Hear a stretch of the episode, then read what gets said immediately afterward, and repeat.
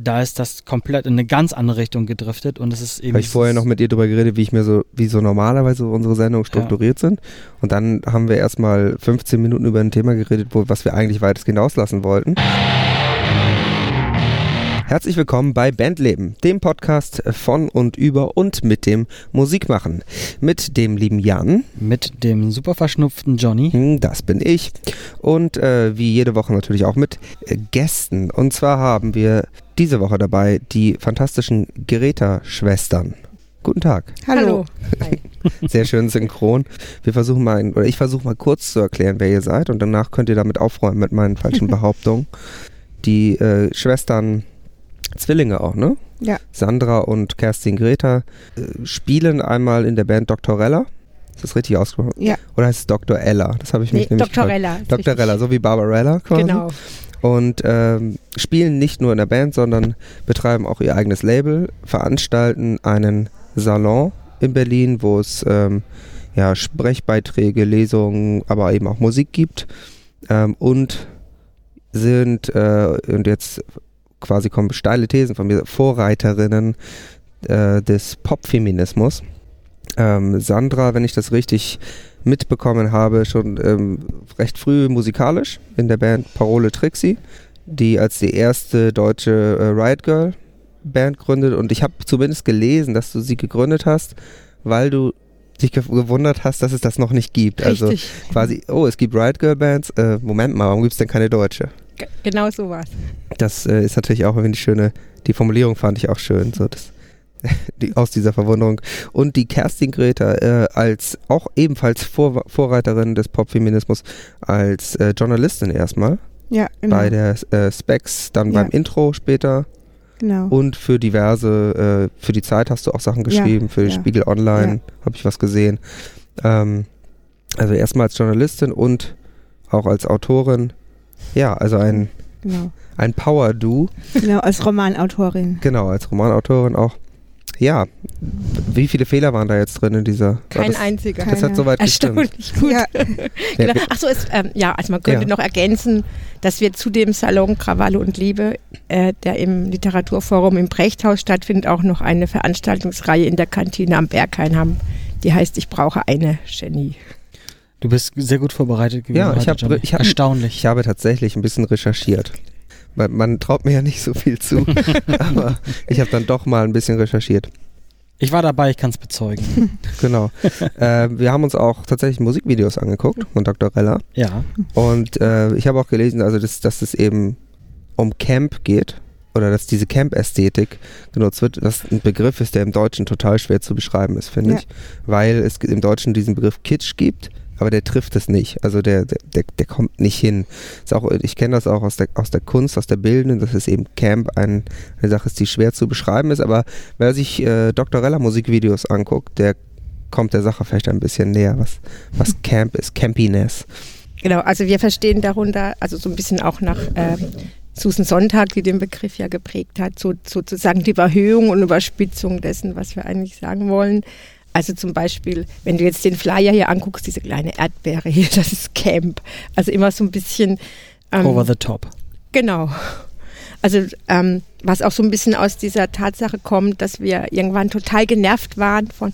Ähm, also wir waren, wir, also wir hatten die ersten Videos mit Regisseuren zusammen gedreht und wir waren irgendwann so genervt von, von allen Regisseuren, mit denen wir je gearbeitet hatten, äh, weil die irgendwie immer, ähm, wir hatten immer das Gefühl, die interessieren sich nicht so sehr dafür, was wir als Band ausdrücken wollen, sondern nur, wo ist jetzt die Kamera und dies und jenes, dass wir irgendwann gesagt haben, ey, wir machen jetzt einfach alle Videos selber. Und wir haben halt eine ganz tolle Cutterin, die auch Filmmakerin ist, Mercedes Reichstein, die das dann, mit der wir jetzt das zusammen dann halt zusammenschneiden und so weiter. Ähm, aber so sagen wir mal, das kommt unserer Idee von Camp doch recht nah, weil man dann halt den ganzen kleinen Spinnkram einbauen kann. Genau, was ich glaube, was uns auszeichnet, ist, dass wir musikalisch total professionell sind und was die Videos betrifft, aber uns Unprofessionalität egal ist sozusagen. Und Mhm. wir haben immer so, also Wir wollen da- nur gut aussehen. genau, genau, also Das, genau. ist der, das ist der geheime Witz dieser Videos, dass Genau. wir nur Stellen reinnehmen, denen wir uns hundertprozentig gefallen und wenn nicht, nehmen wir die einfach nicht. Genau, und äh, äh, egal, alles andere egal. Nein, aber wir haben schon sehr. Also ja, nein, nein, also die, die, die Geschichte ist wichtig, und dass der Song rüberkommt, ist wichtig. Aber ich meine jetzt, wie das Licht fällt und diese ganzen also Sachen, wir, die sind sind, wir drehen unsere Videos sozusagen in, äh, in Opposition zu den Regisseuren, mit denen wir je gearbeitet haben. Genau. Und aber, aber und also genau die Angst, die wir natürlich haben, ist, dass die, weil viele Leute sehen ja zuerst die Videos und, und die transportieren dann ja die Musik. Also wir haben natürlich Angst, dass die Leute gar nicht merken, wie unfassbar professionell unsere Musik ist. Genau, also dass wir unser sehen. ganzes Geld immer im Studio verschleudern, weil wir fürchterlich perfektionistisch sind. Aber genau, oh, ist das zu laut? Halt, aber, genau, weiter. aber genau deshalb denken wir, dass wir uns diese irren Campy-Videos auch leisten können. Also wir haben ein Video gesehen, da musste ich herzhaft lachen. Äh, da habt ihr das Tattoo-Video nachgedreht. Ja. Genau, ja. Ja. Das, das war allerdings von, von einer tollen Regisseurin. Also das, die nehme ich jetzt mal von dem aus. Das hat die ähm, Josephine Witt gemacht, die bei den Femen war. Sind wir ganz stolz, dass wir so, so jemanden Cooles äh, dabei haben. Und die, auch die Mercedes Reichstand, die auch bei den Femen war, die spielt in dem Video mit, genau. Also da hatten wir halt, wir haben halt diesen Song Testosteron, Get It On. Den hatten wir ehrlich gesagt schon, also der ist auf dem letzten Album, auf Ich will alles von dir wissen, das ist 2016 erschienen. Und den hatten wir aber eigentlich schon seit 2012. Den hätten wir auch schon aufs erste Album Drogen und Psychologen packen können. Aber habe ich immer gesagt, ein Song, der Testosteron Get It On heißt, das ist mir irgendwie, den will ich nicht auf der Platte. Das muss noch irgendwie gebrochen werden, damit die Ironie auch klar wird.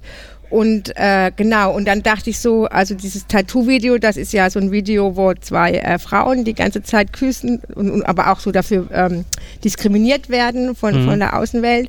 Und ich dachte, das wäre ein wahnsinns geiler Kontrast, wenn man das sozusagen nachstellt und dazu Testosteron get it on. Ihr habt ja wirklich auch die kompletten Szenenbilder eins zu eins quasi, glaube ich, das Ja. Video Ja. eins zu Ja. eins nachproduziert. Genau, genau. Und ich fand das so witzig, dass ich das Video gesehen habe und habe mich dann an das Original erinnert. Und das war einfach so absurd, das nochmal in diesem anderen Kontext halt zu sehen. Also dafür wirklich nochmal Hut ab, habe ich, äh, hab mich sehr entertained, fand ich sehr witzig. wirklich. Dankeschön. Danke. Ich glaube, das ist auch echt so gelungen, weil das eben aus so aus, aus unserer feministischen, ähm, wie soll ich sagen, Community oder aus unseren, also mit unseren Freundinnen halt zusammen entstanden ist. So, das ist, glaube ich, immer ganz gut bei Videos. Ja, vor allem das Video selber oder diese Band selber war ja auch schon so ein, kann man ja auch sehr kontrovers sehen. Ne? Also einerseits äh, brechen die in dem harten Russland mit dieser ähm, homophoben Art, die sie da an den Tag legen, brechen sie ja da in dem Video mit. Aber andererseits wurden die ja so ein bisschen dahin gedrängt von den Produzenten. Also da habt ihr euch, glaube ich, schon das Sahnestück rausgesucht, um das dafür zu benutzen. Wirklich das gut. stimmt. Danke. Ja. Damals, ähm, ich weiß noch, als dieses Tattoo-Video rauskam, All the Things She Said, da habe ich ja äh, zu dem Zeitpunkt als Autorin für MTV auch gearbeitet und äh, das tausendmal gesehen am Tag, das Video. Und das war noch was komplett Neues, dass also lesbische Frauen aus Moskau und so, also man, das hatte man damals alles gar nicht auf dem Plan. Also weder, weder so ein groß, selbst ich hatte nicht so ein großes queeres Bewusstsein, obwohl ich den Begriff schon seit 20 Jahren verwende. Und ähm, auch nicht, dass jetzt Musik aus Moskau kommt und so. Also da war man doch noch so sehr so Nordamerika, England, heterosexuell eingeschränkt irgendwie. Ja, war mal sehr engstirnig Ja. zu der Zeit. Ne? Und dann, deswegen haben sie ja damit auch so einen Erfolg gehabt, glaube ich. Ja. Ne? Ja, ich glaube, die sind ja immer sogar, sind immer noch unterwegs in Russland, aber nicht, nicht mehr als du, sondern die sind getrennt. Ja, ich hatte auch nur irgendwann mal gehört, aber es gab tatsächlich, ich glaube, von einer von denen auch Äußerungen, dass sie äh, niemals irgendwie wirklich eine Frau heiraten würde oder so. Das war alles sehr Stimmt, zweifelhaft. ja, ja, das war. Also- das ist bei unserem Paar in dem Video nicht so. Also das ist Sehr alles gut. real. Ja, das haben, darauf haben wir auch noch bestanden, als wir das dann Dass so es auch rumgeschickt echt ist, haben. quasi. Genau. Ja. Das war, glaube ich, ja stimmt, jetzt erinnere ich mich wieder. die beiden waren wirklich ein Paar zu dem Zeitpunkt. Ja. und äh, ja, die waren nicht nur lesbisch, die waren auch ein Paar. Und äh, genau, und äh, das war auch noch so ein Zeichen setzen für Ehe für alle. Also es gab Mhm. so eine Demo-Ehe für alle. Was ich auch ganz süß finde in dem Video, um das mal abschließend zu sagen, ist, ähm, dass du bei den Schauspielerinnen, also dieses Pärchen, was da spielt, immer so vor dem Schnitt immer siehst, dass die so dieses kurz vom vom Lachen sind, ne, weil die es selber so absurd finden. Und du siehst halt immer, bevor der Schnitt kommt, dass dann so der eine Mundwinkel schon so ein bisschen nach oben wandert. Und das fand ich sehr, vom, vom, von der Ästhetik, Ästhetik her fand ich das sehr, sehr süß und halt auch sehr witzig dementsprechend. Ja, ich sag noch, wer das ist. Das ist Theresa Lehmann, die ist auch Aktivistin und äh, Autorin und Mercedes Reichstein, Grafikerin. Die hat auch die Grafiken hier gemacht. Genau. Die Cutterin. Und die Cutterin, genau. und gedreht hat es die Josephine Wied. Äh, Josephine Wied kennt man auch, also kennt, weil die hat mal eine ganz großartige Aktion, eine ganz tolle Aktion, also die, die distanzieren sich ja mittlerweile alle von den Filmen aus guten Gründen, also da war ja auch Viel Scheiß dabei. Müssen wir jetzt nicht, wir müssen jetzt hier nicht die Femendiskussion führen, aber die, die waren da auch alle noch sehr jung und das ist, also jedenfalls hat die, ähm, hatte die Josephine dann mal allein eine Aktion gemacht im Kölner Dom an Weihnachten, das muss man sich vorstellen, die ist auf ein, die ist in der Weihnachtsmesse vom Kölner Dom, ich glaube, wann war das, 2014 oder so, äh, ist sie auf den Altar gesprungen, also nackt wie halt Femen, also halt oben ohne, mit und auf dem, auf, auf dem also auf ihrer Brust stand I am God, um halt dagegen zu protestieren, dass Gott männlich ist. Ich muss echt sagen, das hat so, also da muss ich so denken, das habe ich mir als, als Kind in der Kirche, da habe ich mir das manchmal so vorgestellt, was wäre jetzt, also diese Kinderfantasie, wenn ich jetzt auf die, auf den da hinspringen würde, so, also dass sie das wirklich gemacht hat. Ja, man stellt sich das dann ja sowieso als Kind manchmal so vor, in so ruhigen, leisen Räumen. Was wäre, wenn man jetzt ganz jetzt laut was so sagen würde? So. Wenn man Also- komplett dagegen verstößt, was Genau. gerade so die Regeln Genau, sind. also ne? jetzt, also jetzt gar nicht, weil man unbedingt dagegen ist, sondern einfach nur so, weil, weil, weil es so leise ist und weil man halt so Genau, und die hat das halt wirklich gemacht. Also, ja, also Respekt. Sehr schön. Ja, gehen wir mal ein bisschen äh, zurück, vielleicht in die Zeit Mhm. vor Dr. Rella und äh, dazu, wie das alles so gekommen ist. Ähm, wenn ich das richtig interpretiert habe, dann bist du, Kerstin, ja erst später zur Musik gekommen, also zur Musik machen Ja, und hast äh, erstmal, wie, wie vorhin schon erwähnt, als Journalistin angefangen. genau. Hast das ja aber auch schon, äh, schon Das sehr jung. Schon, schon sehr jung angefangen Ja. und schon auch früh, glaube ich, ja genutzt, um feministische Inhalte Genau. da Genau. reinzubringen. Also ich war wahrscheinlich die jüngste Musikjournalistin, die es jemals gab. Es hat mir auch mal eine, äh, wie heißt die, äh, Ann Powers, genau, so eine amerikanische Musikjournalistin, die hat ein Buch herausgegeben über Frauen, die Musik schreiben. Die habe ich in Wien kennengelernt. Die hat zu mir gesagt, also sie hat noch nie jemanden getroffen, der das schon mit 13, 14 gemacht hat. So.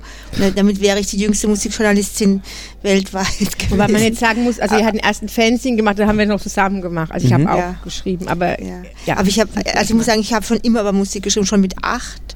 Also ich saß schon in meinem Kinderzimmer und habe kleine Texte über Musik geschrieben. Und eigentlich wollte ich auch immer Sängerin werden, aber ich hatte immer so in meinem Kopf, das ist echt irre. Ich hatte mal so eine, so eine Art Epiphanie, als ich 13 war. Da dachte ich so, okay, wie stelle ich mir mein Leben vor? Okay, zuerst Journalistin, wenn sie mich dann zu sehr hassen, irgendwann geht das nicht mehr. Dann werde ich nur noch negative Leserbriefe kriegen und alle werden mich hassen und dann halte ich es nicht aus, dann höre ich auf, dann werde ich Schriftstellerin, schreibe einen Roman. Wenn es dann noch geht, dann werde ich noch Sängerin. So. Und genau, und genau so, so habe ich es gemacht. Ja. Ganz klarer Plan. Und genau so war es auch. Also die haben mich wirklich gehasst.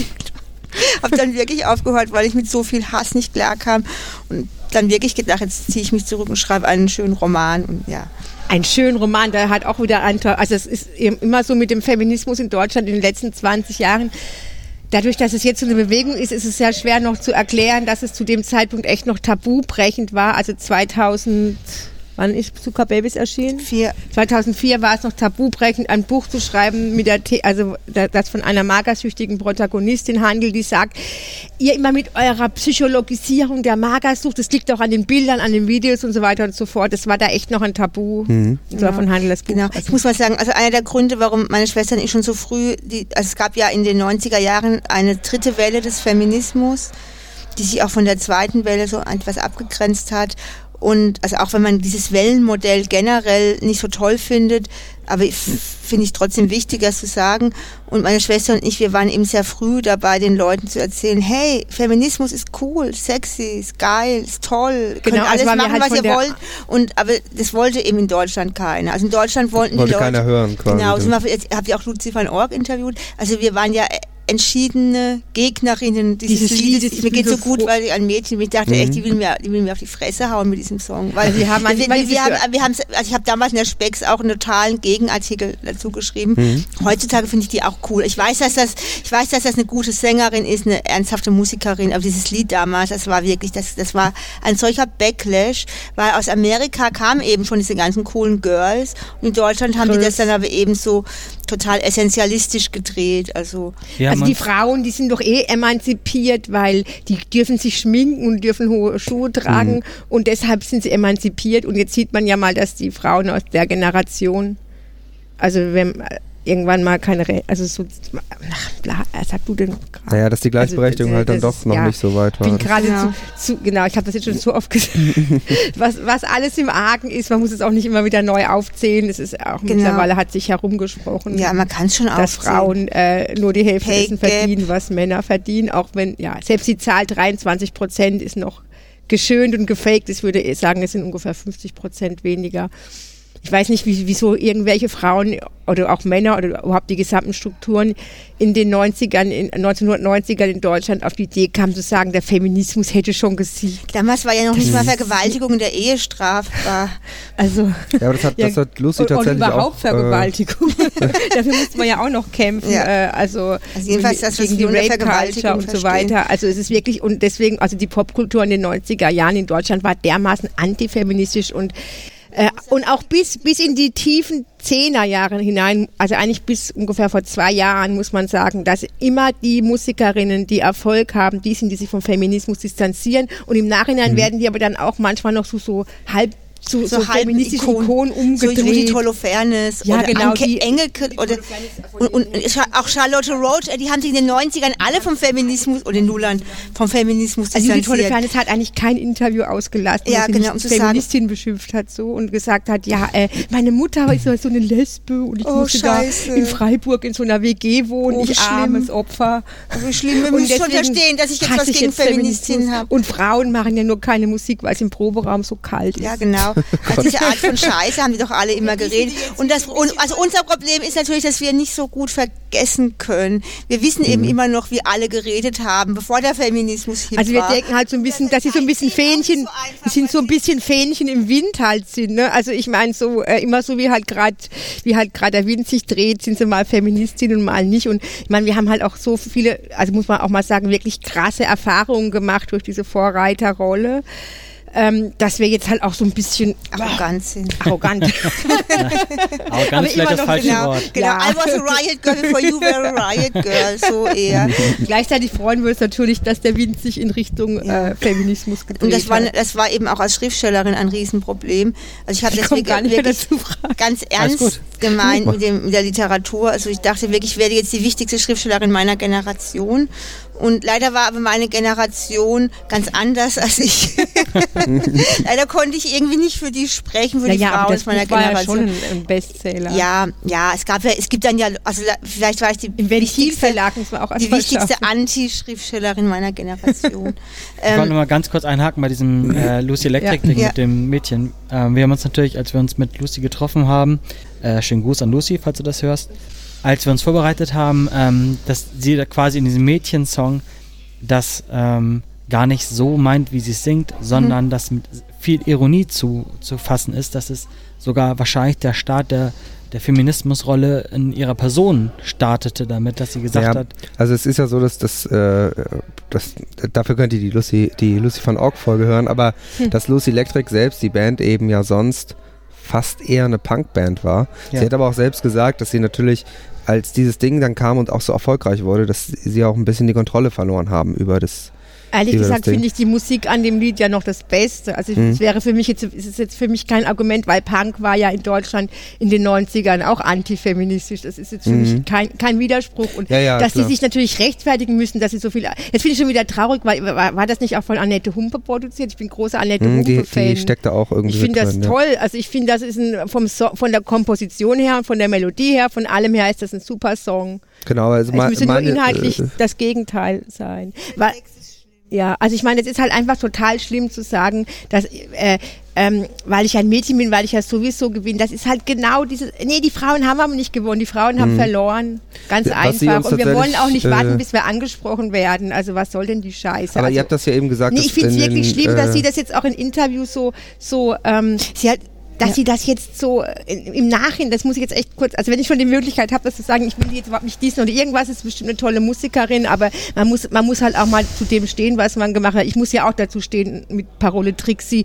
eine, eine komplett wahnsinnige Band gemacht zu haben und äh, ich habe ja immer so laut gebrüllt, anderthalb Stunden ins Mikro, bis alle draußen waren, dazu muss ich ja auch stehen, also und hatte irgendwelche Drohungen und, und, und, und also unsere Gitarristin wurde mal, also andere Gitarristin, ich spiele auch Gitarre, wurde mal von einem, äh, von, zum Beispiel von einem ähm, Mischa, wo wir in Leipzig gespielt haben, verprügelt und alle Was? Leute, die da waren, waren auf dessen Seite, weil wir die böse Frauenband sind und so weiter. Also ich muss dazu ja auch stehen und damit leben. Und da muss halt die Lucy van Org auch mal damit leben, Dass dass sie die, die krasseste, fieseste, antifeministische Hymne ihrer Generation geschrieben hat. Und dann finde ich das total verheuchelt, wenn sie es im Nachhinein umdeutet und sagt, Leute, ihr wisst das nicht, vor 25 Jahren, da war das noch total provokant mit Arsch und sowas zu singen. Nein, das stimmt nicht, es war überhaupt nicht provokant, es war genau auf der Rolle der Zeit, die hat genau die Rolle erfüllt, die man erfüllen muss, um in Deutschland Anfang der 90er Jahre einen Hit in den Charts zu haben. Punkt. yes. Was sie eben tatsächlich auch gesagt Soll, hat. Was, die soll das was, Geld, äh, was sie verdient hat, was- mal an irgendwelche, an Women in Exile spenden. Was, was sie ja vorhin auch gesagt hat, ist in den 90ern so eine, äh, auch wenn es eine Lüge war, teilweise so ein Gefühl gab, äh, wir haben gewonnen, so.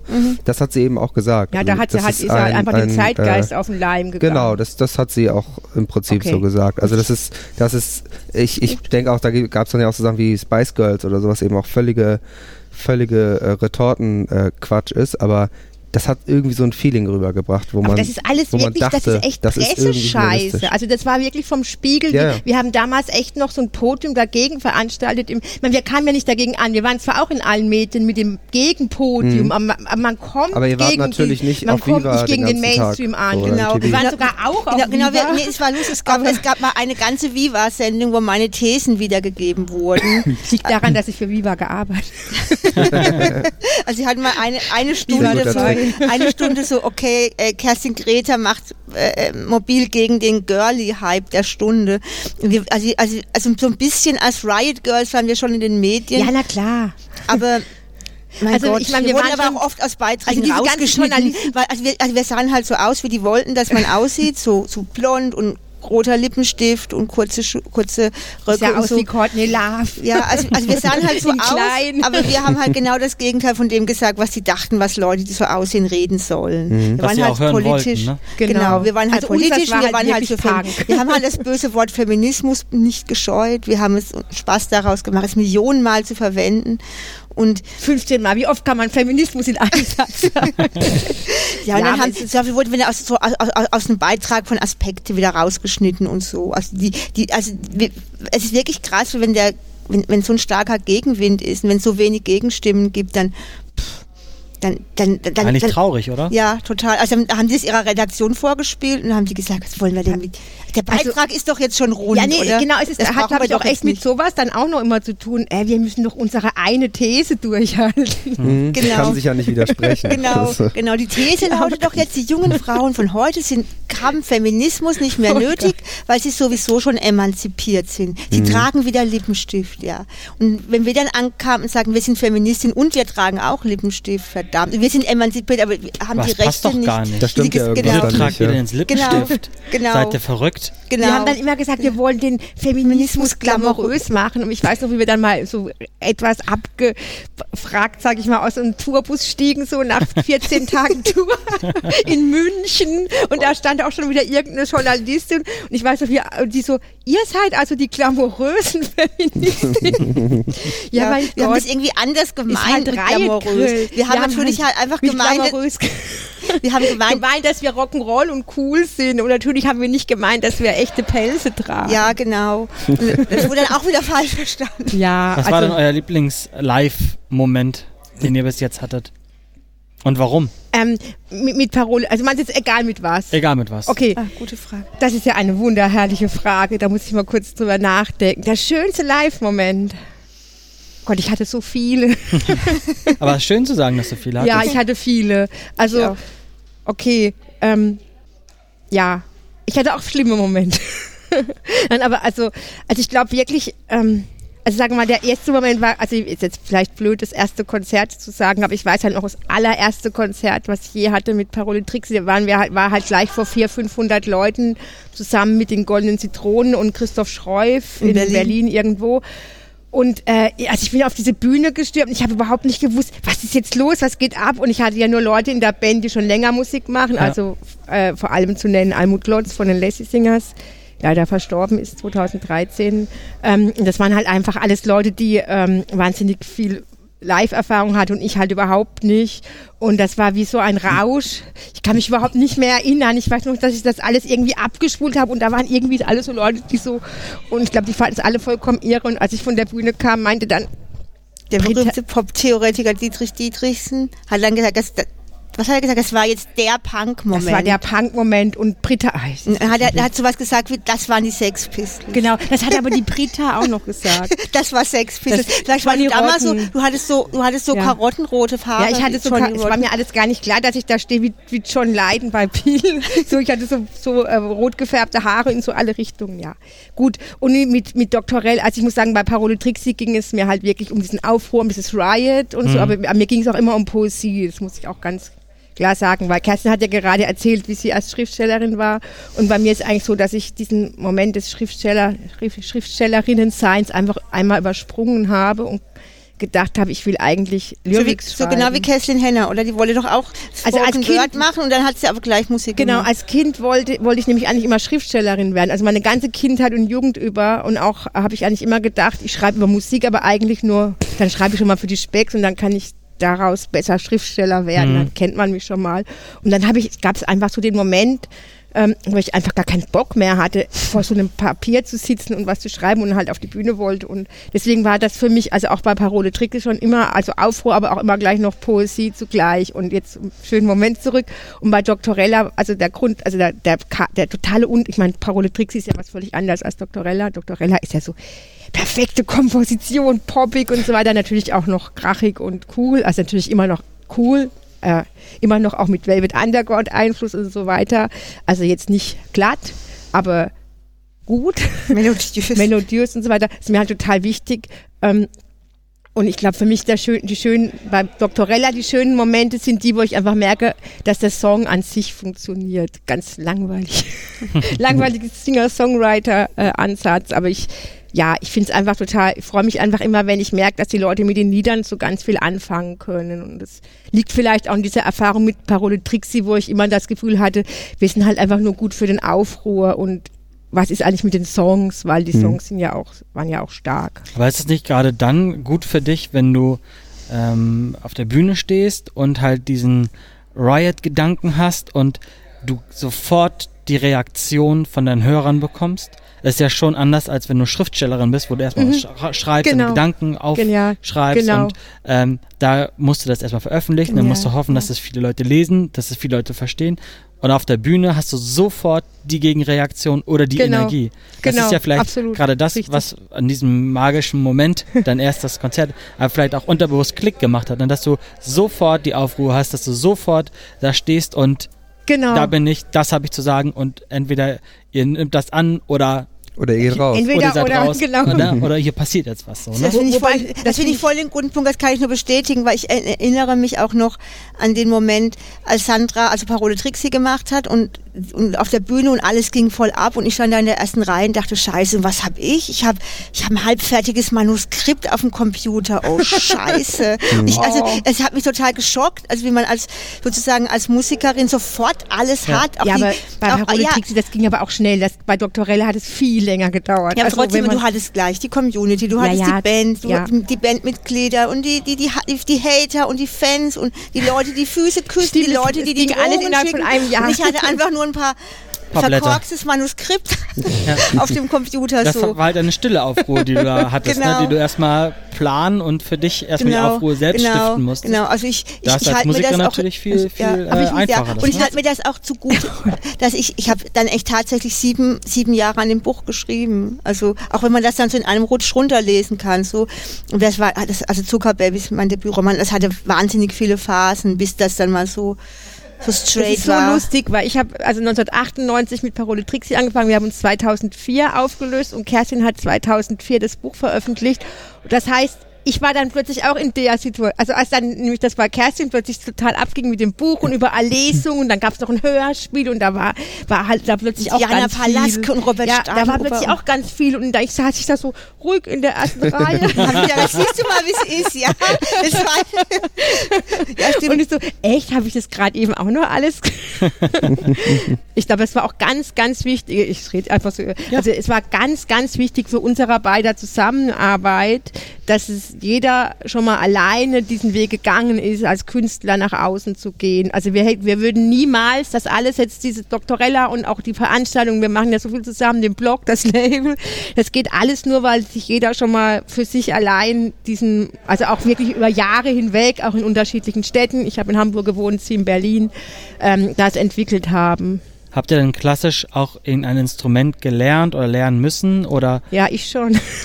was ja. denn? Also ich habe mit, ich habe schon mit, also ich habe von zehn, ja, ich rede so groß reingrill, ja, ich habe schon mit zehn Gitarrenunterricht gehabt, äh, also akustisch, Akustikgitarre, also hatte ich schon gespielt von zehn, von zehn bis zwölf, dann auch so ganz klassisch reingrill, dann haben sich unsere Eltern getrennt, dann hatte ich so ein Scheidungstrauma, dann habe ich die irgendwie nicht mehr Gitarre gespielt, aber ich habe noch, noch Klavier gespielt, also ich konnte richtig geil äh, Klavier spielen, das habe ich komplett verlernt und ja, also jetzt haben mich dann wieder, also mal für Parole Trixie dann wieder mit Anfang 20 halt angefangen wieder, also mit der E-Gitarre halt und äh, dann auch so ganz klassisch, ähm, also ich, ich hatte, also dadurch, dass ich das halt schon mal irgendwie gekonnt hatte, wenn auch halt nicht Rockgitarre, aber halt diese Zupfen und so. Also ich konnte, also ich muss echt mal sagen, ich, glaube, ich bin echt ein bisschen ein Naturtalent, was Gitarre betrifft. Ich konnte das total schnell dann. Das liegt daran, dass du aber ich bin auch ein, bist. Ich wollte noch ein, ich wollte noch ein Clou du mit der- kommen. mit der linken aber ich Hand bin kein Naturtalent, würde ich sagen, was Gesang betrifft. Ich habe wahnsinnig lange gebraucht, bis ich singen konnte. Ja, bei mir ist es ein bisschen umgekehrt. also, also, also mir war immer klar, dass das Gesang mein Ding ist, Gesang und Klavier. Und ich hatte auch Klavierunterricht, aber ähm, Gesang habe ich sehr viel intensiver gemacht. Also ich habe, ich hatte dann, äh, also, also schon während ich den Roman geschrieben habe, Zuckerbabys, habe ich halt dann gedacht, okay, danach will ich aber wirklich Sängerin werden und habe dann auch immer ganz, ganz professionell Gesangsunterricht genommen und habe da auch wirklich mein ganzes Geld hingetragen. Es ist ja total teuer so. Und ähm, Sandra hat dann auch immer zu mir gesagt, das braucht man ja doch alles gar das ist doch nicht. nicht Punk.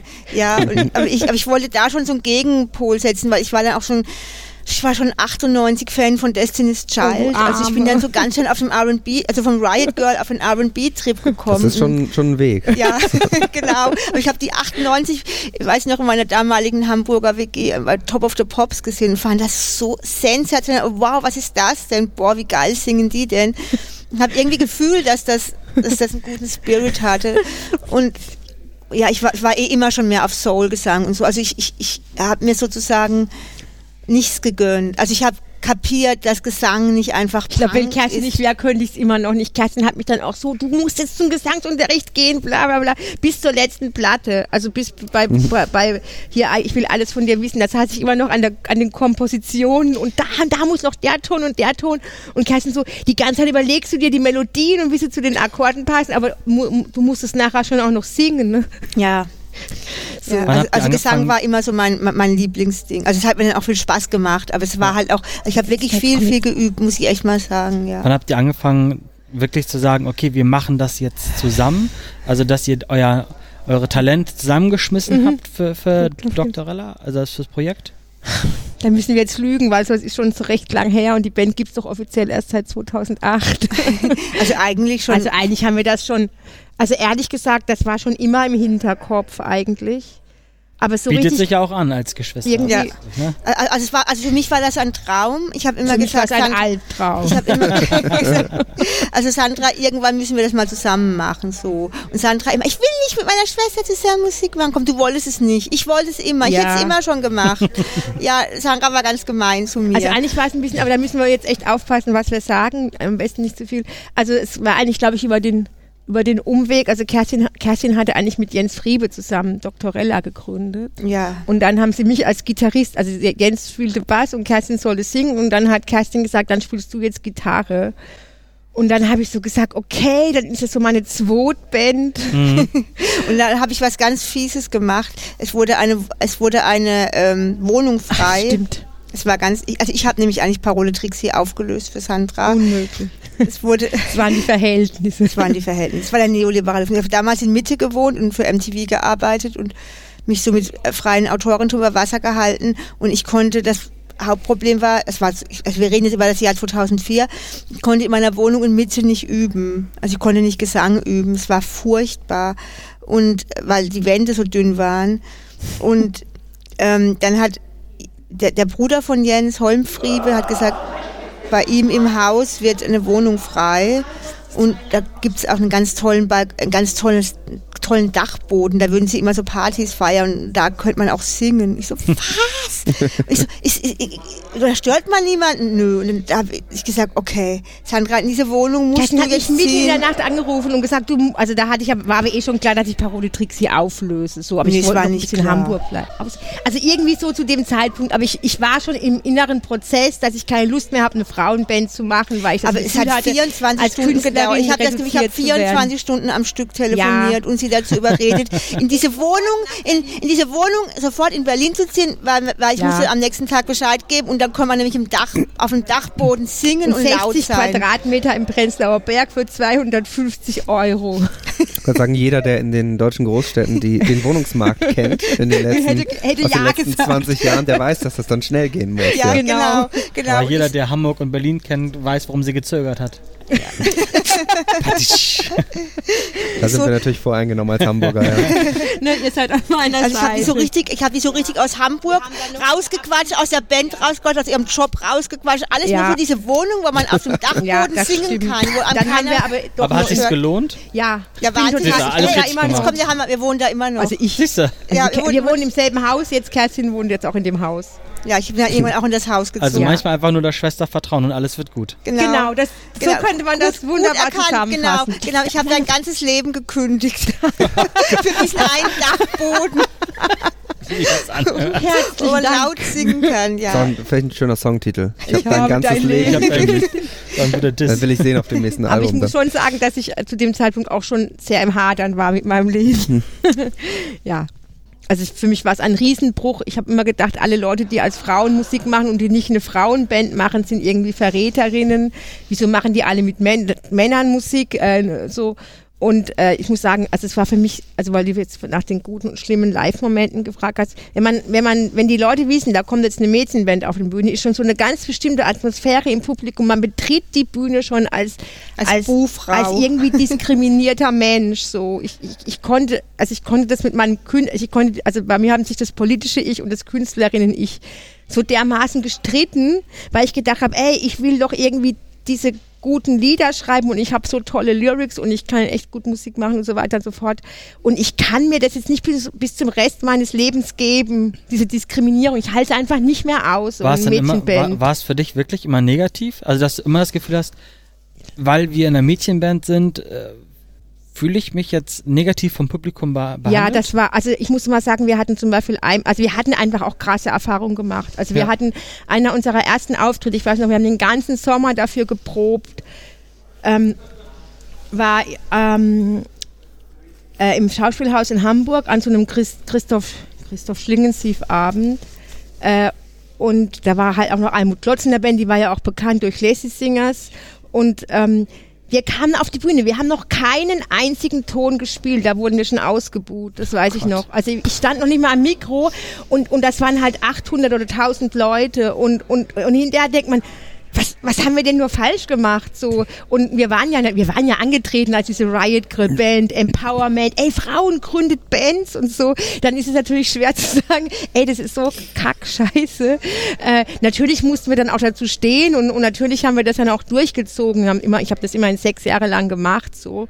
Und jeden Cent, den wir durch die Auftritte verdient haben, in die Produktion gesteckt. Also ich habe nie einen, einen Cent an Parole Trixie verdient. So, das war echt auch voll krass. ja, ihr hattet voll die geilen Gagen, Konzerte ne? gespielt, da waren die Gagen auch noch besser als heute. So.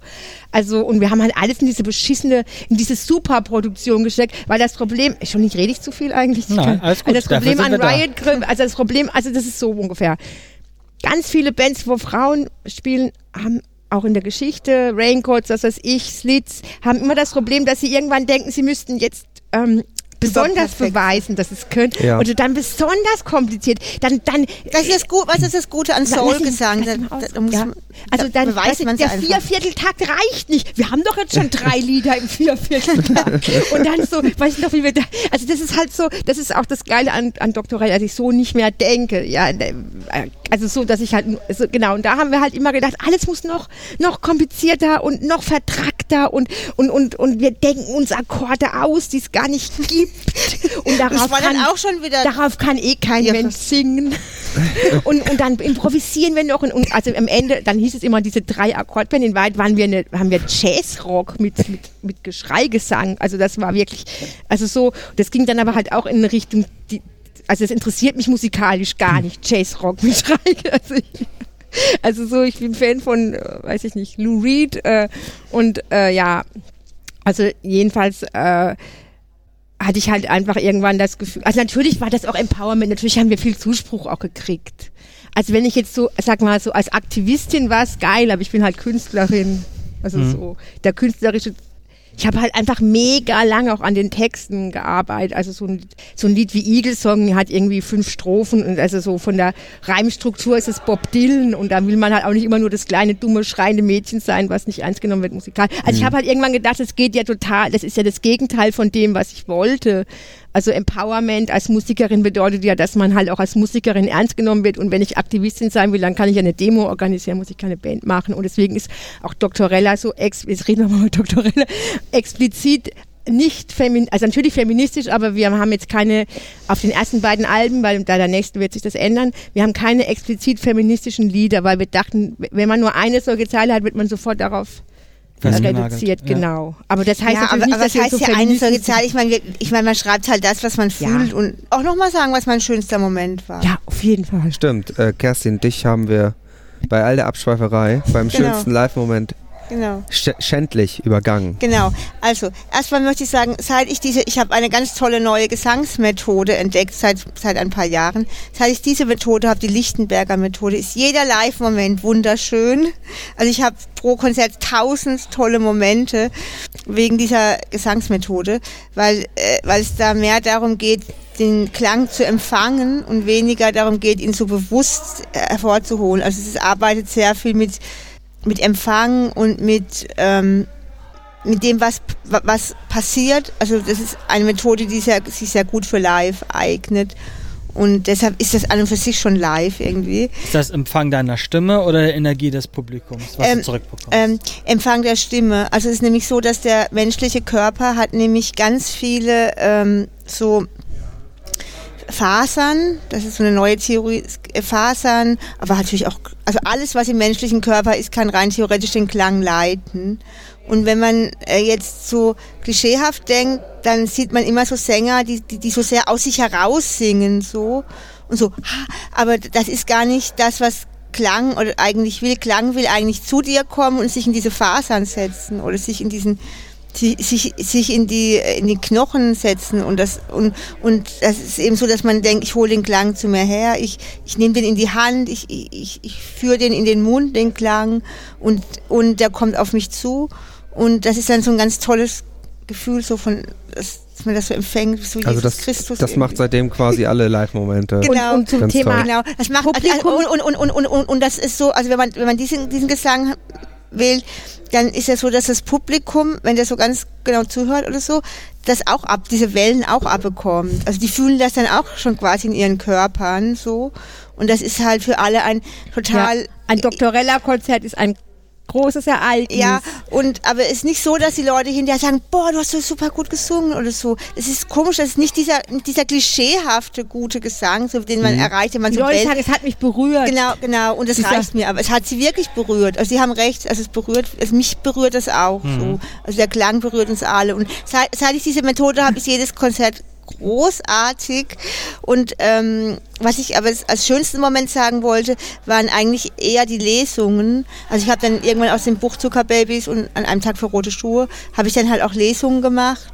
Und äh, ich hatte dann irgendwann die Fähigkeit, ähm, nach Bands aufzutreten, das Publikum trotzdem noch zu kriegen. So. Kerstin hat sich zur Stand-up-Comedian entwickelt. Genau, also ich habe dann sozusagen. Also irgendwann, genau, also vor Dr. Rella hatten wir irgendwann angefangen zusammen auf Tour zu gehen, wir mit der Band und sie liest und sie hat es dann geschafft, drei Rockbands in Grund und Boden zu lesen. genau. Musst du genau. erst mal schaffen. Ne? Genau. Ja, es gibt nämlich immer, es gibt in meinem Buch so eine Schwimmbadstelle. Also es ist ja es ist ein Buch über Magersucht. Es ist eine Stelle, wo die Protagonistin so im magersüchtigen Zustand ins Schwimmbad geht und so total ihre Gedanken denkt, die aber halt so ganz ähm, ganz krass sind, auch ganz willensstark, weil es ja so eine, so eine Willensstärke, die man als Magersüchtige entwickelt. Wenn ich dann auf der Bühne stehe und diese Willensstärke vorlese, den Text lese, ich kann den mittlerweile auswendig, dann, also, das haut, also, der, der, der haut einfach alles weg. Dieser, das sind so sechs Seiten aus meinem Buch, es haut alles weg. So. Ich finde es total schön, dass du sagst, dein schönster Live-Moment ist der, wo du die Schwimmbadstelle liest. Genau. Und, und, und vor kurzem habe ich, vor, vor zwei Jahren habe ich den nämlich mal gelesen, als ein Mann im Publikum war, den ich sehr geliebt habe. Und das war für mich der schönste Moment, dass er das Oh. gehört hat. Das ist wirklich sehr schön. Will ich diese Schwimmbadstelle lesen? Der war auch ganz geflasht, ja. Oh. Schönen Gruß, falls du gerade zuhörst, Ja. Unbekannter. Ja. Oder Sehr auch schön. nicht, ja, genau. Ihr macht äh, nicht nur äh, Musik, sondern wie wir schon gesagt haben, ihr macht auch äh, euer eigenes Label. Bringt euch auch selber raus sozusagen. War das von Anfang an bei Dr. Rella äh, klar, dass ihr sozusagen DIY-mäßig das auch selber machen wollt? Nee, also wir waren am, also am Anfang, also, also ich war ja mit Parole Trixie bei, bei Alfred Hinsbergs Zickzack-Label, also dem legendären Mhm. Zickzack-Label. Und die erste Doktorella-Platte ist auch bei Zickzack erschienen. Mit denen ihr auch immer noch Und- zusammenarbeitet, genau, ne? und- sehe ich und hier auf Bohemian der... Strawberry, genau. Brille, ja. Also die zweite ist in Kooperation mit Zickzack erschienen. Also das finde ich jetzt deshalb auch, also bei allem Respekt vor Alfred natürlich auch, aber ich finde es auch wichtig zu sagen, also wir haben das Label jetzt nicht gegründet, weil wir kein Label gefunden hätten. Und dann halt so notgedrungen, sondern weil wir wollten einfach dieses Label machen. Also wir hätten auch einfach weiter bei Zickzack veröffentlichen können. Aber wir hatten einfach total Bock, ähm, nicht nur uns, sondern, also wir haben das nicht nur für uns gegründet, wir wollten wirklich halt auch andere Musikerinnen rausbringen, um dieses Statement zu setzen, weil uns ist aufgefallen, dass im deutschen Indie-Rock vor allem, dass es halt eigentlich kaum Musikerinnen gibt, die da veröffentlichen. Das ist jetzt auch schon Also wieder ein paar Jahre her, mittlerweile gibt es ein paar mehr, aber die meisten, äh, also auf den meisten Indie-Labels, also zum Beispiel Hotel van Cleef, hat glaube ich noch nie eine Platte von einer Frau, Musikerin rausgebracht. Also das war für mich selber so ein Antrieb, weil ich mich darüber so aufgeregt hat. Hab, ähm, ich kam aber auf den auch, Titel. Ehrlich gesagt, ich auf auch- den Titel, ja. Ja. ja. Ich dachte, wir, wir müssen irgendwie die Bohème stark machen. Und irgendwas muss mit Bohème sein. in dem Bohemian. Strawberry Genau. ist das Label. Genau? Bohemian Dann fiel mir das Strawberry. einfach so ein, so als ich in meinem Wir waren neulich im. Queen-Film Bohemian Rhapsody. Genau, da waren wir wieder richtig glücklich über unseren Titel. Das ist natürlich eine Referenz auf Bohemian Rhapsody von Und Queen. Strawberry Fields? Genau, und Strawberry Fields, genau. Und Aber mehr Bohemian Rhapsody. Ja, aber Strawberry, ja, vom Songwriting ist es ja mehr Beatles als Queen. Wobei wir jetzt gesagt haben, als wir den Queen-Film gesehen haben, wir müssen unbedingt auch so ein opernmäßiges Lied. genau, das nennen wir dann Strawberry, Strawberry Rhapsody. Rhapsody, Genau. Ja, da kommt dann alles wieder zusammen. Sozusagen. Genau. genau. Genau. Ja, Weil und- Queen war ja auch so eine Band, äh, äh, die halt diesen Rock Rockismus mit, mit so einer campy Gay Attitude verbunden hat und eigentlich passt das total gut zu uns. Wir machen auch so eine Mischung aus Rockismus und, Gay Attitude. und, und, Gay queer Attitude. Atti- und Gay Attitude, genau. Ja, Genau, Und ich wollte auch noch was zu dem Ich Label noch sagen. was zu den, zu, zu den anderen in der Band sagen. Ich sage etwas Ja. zu dem Label. Also ich habe ja mich, wie gesagt, schon immer sehr für Musik interessiert, schon mein ganzes Leben. Und ich habe mich, ich, ich habe einfach irgendwie immer so ein Gefühl von Ohnmacht, wenn ich mir anschaue, wer in Deutschland so gesigned wird und welche Musikerinnen dann groß rauskommen oder wer von wem geglaubt wird, die könnte jetzt the next big thing werden. Und ich habe immer darauf gewartet, dass mal was ganz Tolles gesigned wird, ganz tolle Leute Erfolg haben. Und es ist einfach nie passiert. Und dann war das für mich, es war wirklich ein totaler Moment von, von Empowerment und von sich selbst die Macht nehmen, zu sagen, vielleicht bin Macht ich ja, geben. vielleicht sich Die selbst die Ohnmacht Macht nehmen, geben, ja. genau. Vielleicht bin ich ja, vielleicht müsste ich dann ja mal die Person sein, die, die veröffentlicht, wa- was, genau, wir was sind sie die besseren sieht. A und A. Ja, genau, also vielleicht müsste ich ja mal Ja, wir diese sind auch Bands ganz viel mit so. Leuten von der Universal abgehangen. Da, es gab eigentlich gegenseitige Sympathie, aber Ja, wir waren voll gut mit denen befreundet und die haben immer gesagt, ihr seid so geil wie Tonsteine Scherben, aber Tonsteine Scherben hätten wir auch nicht gesigned. oh, vielen Dank. wir ja. haben immer gesagt, wenn die, Die- bei der die- die wollten Universal, so mit so ein paar- wenn, die, wenn das jetzt ein Indie-Label wäre, hätten sie uns ja gesigned. Und ich Ja. habe das ja auch verstanden, dass, dass man sich also äh, erst selber Indie aufbauen muss. Also ich bin ja nicht geisteskrank und geht, also ich wollte es ja gar nicht, also geht da zum Major. Wir waren das Umgekehrte von anderen Bands. Wir mochten die Leute, wir wollten da gar nicht. Ja, wir mochten die von der Universal abhängen. mehr als die von den Indie-Labs. Die waren uns irgendwie Ja, die, von, die waren, genau, die waren weniger sexistisch als die Leute von den Indie-Labels. ja, Also naja, Alfred gut. Mal Jedenfalls hatten wir dann schon so viel mit Label-Leuten zu tun, dass wir dachten, wir könnten doch eigentlich auch mal Label-Leute werden. So. Und ja, dann dann hatten wusste man ja auch schon etwa, Wo es etwa wie sind Labelleute etwa. Genau, dann genau. oh, das mache ich auch. Genau. Außerdem muss ich sagen, ich habe schon, als ich, als ich ein Kind, ich war, ich bin ja die totale Nachteule und ich habe schon, als ich ein Kind war, immer gedacht, ich werde niemals morgens um sieben aufstehen. Wenn ich groß werde, dann werde ich mal bei einer Plattenfirma arbeiten. Da geht es bestimmt erst um 11 Uhr los. Und tatsächlich habe ich bestätigt. mal die Steffi von der Universal gefragt, ja, wann fangt ihr denn so an? Die so um 11. Ich so, wow. Hey, deswegen können die auch die ganze Nacht trinken. Also es ist schon fast Genau. ein bisschen gruselig wie deine kindlichen Prophezeiungen. krass, Quasi oder? immer, ja, ich immer finde es hinkommen. schon so. krass, oder? Ja, echt. Nostradamus ist ein Scheißdreck. ja, echt so fast so hellsichtig, ja. Und, das- und, und dann habe ich halt wirklich immer gedacht, da muss ich in einer Plattenfirma arbeiten, weil das lasse ich mir nie wieder in meinem Leben bieten, um 7 Uhr aufzustehen. Und jetzt nutzt ihr die Plattenfirma eben auch, um anderen Künstlern Genau, äh, also wir Genau. hatten zu auch helfen sozusagen. genau, also wir haben Genau. eigentlich so, also sechs Leute, aber also ich muss dazu sagen, es ist genau, also es war dann doch nicht ganz so einfach, wie wir uns das vorgestellt haben. Also also wir haben halt dann gedacht, wir können also also wir haben ja dann erstmal diese Doktorella Platte veröffentlicht, ich will alles von dir wissen im Oktober 2016, hatten da auch mit einer Promoterin Kathi Wagmüller zusammengearbeitet. Also wir haben das schon sehr professionell, also wir haben uns halt schon so aufgeführt wie halt so ein Indie-Label, was es schon lang gibt. So und äh, der äh, von Indigo, der Vertrieb, der, der die vom Stimmt, Vertrieb uns dann auch, wir hätten, wir hätten so wahnsinnig krass, weil wir ja das die ganze Zeit mit dem Gefühl von äh, wir, wir klein, also wir haben ja die ganze Zeit, wie soll man das erklären, also aus dem Gefühl, dass, dass es vielleicht nicht klappt, heraus agiert und uns, äh, und dann hat das halt total gut geklappt und dann hat, haben die von Indigo gesagt, äh, der, also der Pressedurchlauf, da würde sich manche Major-Band freuen, so ungefähr. Und äh, ich ja, glaube, das war aber- der Wahnsinn, wie viel Medienaufmerksamkeit wir also, hatten. ähm, und aber wir haben auch, also ich muss auch sagen, wir haben also so, also ich habe so reingepowert in diese Platte. Also erstmal, wie wir die Platte gemacht haben, natürlich die ganzen. Dann haben wir ein bisschen Geld geerbt, also jetzt nicht viel, aber so ein bisschen, eigentlich waren wir auch enterbt, ist jetzt mal so am Rande, so, ey, ihr kriegt hier noch so, ja, und dann haben wir das alles ins Label gesteckt, völlig Kriegt ihr noch so einen Wahnsinn kleinen Katzentisch? vollkommen geisteskrank. Andere hätten es halt angelegt. Dann haben wir noch Initiative Musik gemacht, also Förderung halt gekriegt und so weiter. Also wir hatten halt auch einfach, muss man dazu sagen, also so Stichwort DIY, also wir hatten auch einfach echt viel Geld da reingesteckt. Und das ist halt auch immer so ein bisschen die Krux, dass man halt so einen richtig professionellen Release ohne Geld schlecht machen kann. Genau, und das ja. ist auch das Problem, was wir dann mit den anderen Bands halt hatten, weil so geisteskrank wie wir einfach alles Geld da und so, ähm, also das kann man halt ja nicht. ja, das kann das man kann ja und nicht. will halt nicht jeder. Ja, Ja. das kann man nicht verlangen. Und dann haben wir halt versucht, Förderung. Es ist auch schwieriger, von Frauen zu verlangen, die ja eh schon schlechter bezahlt Ja, werden. das und ist, so. das ist auch echt so ein Ding. Und, und, und, und oft machen ja Musikerinnen auch nicht zu fünft jetzt eine Band. Ich will nämlich danach auch noch ganz kurz was zur Band sagen. Das ist ein bisschen unsolidarisch, dass wir die jetzt erwähnt ähm, Also, äh, sondern halt auch allein und so. Also das ist dann auch nicht so, dass fünf Leute da mal was dazu. Also so, jedenfalls war das dann alles nicht so einfach, wie wir dachten. Und dann sind wir zum, zum Music Board gegangen. Das ist so eine ganz tolle, kennt ihr vielleicht, Einrichtung in ganz tolle Behörde äh, in, in Berlin, wo äh, also Feministinnen vergeben Gelder für Musik so, für Veranstaltungen. Ähm, also es ist wirklich, die haben auch schon ganz, ganz viel bewegt. Die machen auch das Popkulturfestival, also ganz Luca. viel in Katja Luca, Melissa Öztürk ähm, und andere, also die, die haben ganz viel schon bewirkt in Richtung Diversität und Sichtbarkeit und äh, und die haben dann zu, und dann haben wir gesagt, habt ihr eine Labelförderung auch? Und dann haben die gesagt, nee, sowas haben wir, also es gibt gar keine Labelförderung in Berlin, aber wir machen doch eine Veranstaltungsreihe, da könnt ihr dann ja auch eure Acts spielen lassen. Wir hatten ja eh nicht so viele Acts und dann meinten sie, ja, und äh, müsst ihr euch aber einen anderen Titel aussuchen. Also ihr könnt es jetzt nicht einfach Bohemian Strawberry Nights nennen, wie wir das halt wollten. Und dann so, äh, echt, Titel, äh, und dann haben wir uns halt irgendwie so, ich brauche eine Genie ausgedacht. Und dann war das auf einmal das, was halt so funktioniert hat. Und so ist es ja oft im Indie. Man, man macht eigentlich eher aus Not heraus was und plötzlich Mhm. ist es das, was halt funktioniert. Plötzlich und hatte das halt voll, plötzlich hatten wir da schon wieder irre viel Aufmerksamkeit dafür so.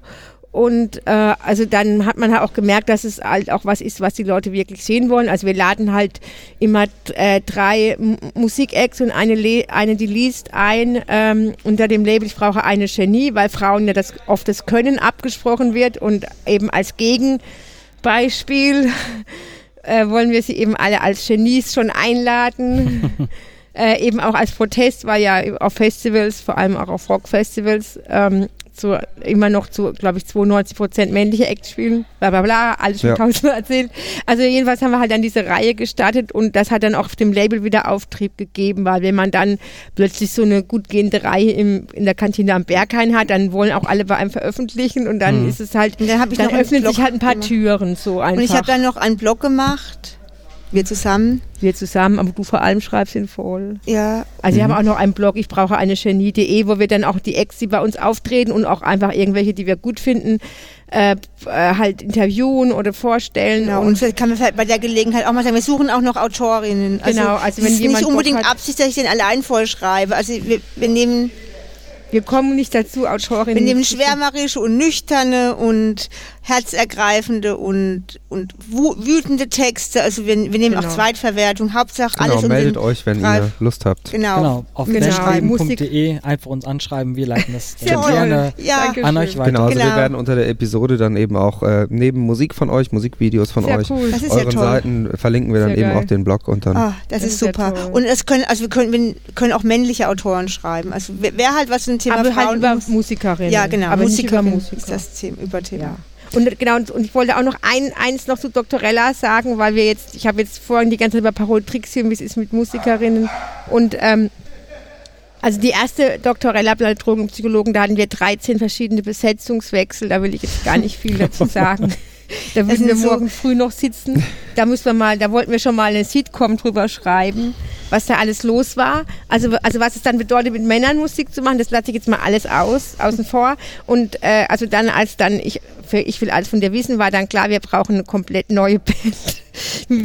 so, und dann war das wie plötzlich so eine schöne Fügung, also so wie vorher ungefähr so jeder Albtraum passiert ist, den man sich vorstellt. Also ich sage mal, jeder Rock'n'Roll-Albtraum, also jetzt nicht so richtig schlimm. So ähm, ist dann plötzlich alles nochmal im Guten passiert. Also es, innerhalb von einem Monat hatten wir plötzlich die perfekte Band, nämlich bestehend aus Sascha Rohrberg, ebenfalls Gitarre, so wie ich, dann äh, äh, Flavio Steinbach am Schlagzeug und Fabrizio Steinbach am an dem, am Bass und das Besondere an den Steinbach-Twins ist halt auch, dass sie halt auch Twins sind. Also Oha. wir haben quasi männliche Twins gefunden äh, und das hat einfach sofort gepasst. Und dann habe ich plötzlich gedacht, hey, vielleicht war das die ganze Zeit das Problem. Vielleicht können ja Twins nur mit Twins Musik machen, egal welche, welche Gender. Frauen mit vielleicht. Frauen geht nicht so gut, Männer, Männer, Männer geht auch nicht gut, genau. Männer mit Frauen geht auch nicht, aber, Aber Zwillinge, Twins, genau. Zwillinge mit Zwillingen, Genau. das ist die Lösung. Genau, das ist die Lösung, genau. Genau. Genau, das Plus ist- Sascha Rohrberg, Ja, der ist ein Einzelkind. Das war dann, hat dann auch noch super gepasst. Ja. toll ist auch, dass es Deutsch-Italiener sind. Das ist toll. Ja, Ja. wir wurden ja die Herkunft nicht dazu. Ja, wir wurden doch Ja. in Italien gezeugt. Ach ja, stimmt, wir wurden in Irgendwie Italien gezeugt. Passen wir vom Temperament her, auch wenn das jetzt rassistisch Wie sich das, Das Ganze also anhört, auch noch. könnt ihr euch dann zu Gemüte führen. Das werden wir mal verlinken, weil da ist, glaube ich, auch äh, Testosteron Get It On, worüber wir am Anfang der Folge gesprochen haben, drauf, äh, auf der CD, die ich gerade in der Hand halte. Und da werde ich auf jeden Fall dann mal den YouTube-Link mit Genau. äh, dazu geben.